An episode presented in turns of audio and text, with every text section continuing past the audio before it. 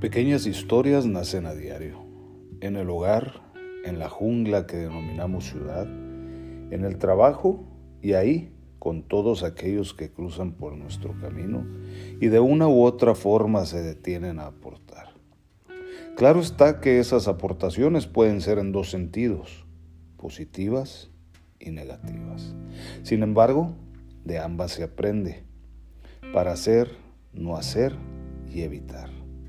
Relaciones nuevas, unas se quedan en el tintero, otras pocas podrán avanzar. Y en menor medida, sin querer, habrá mentes que te van a inquietar. Y es ahí en donde te das cuenta que aquellos amores para siempre eran un cuento más. No estamos hechos para guardar silencios y a pesar de ello guardamos hasta los sentimientos. Ocultamos lo que somos, incluso de nosotros mismos y a pesar de nosotros mismos.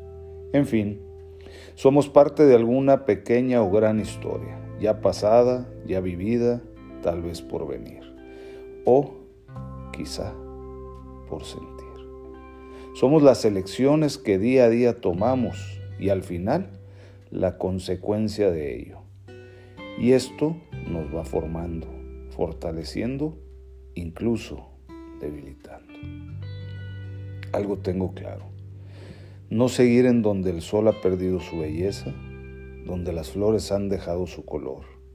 Ahí, ahí en donde el café ha dejado de aromatizar las mañanas y hasta la vida.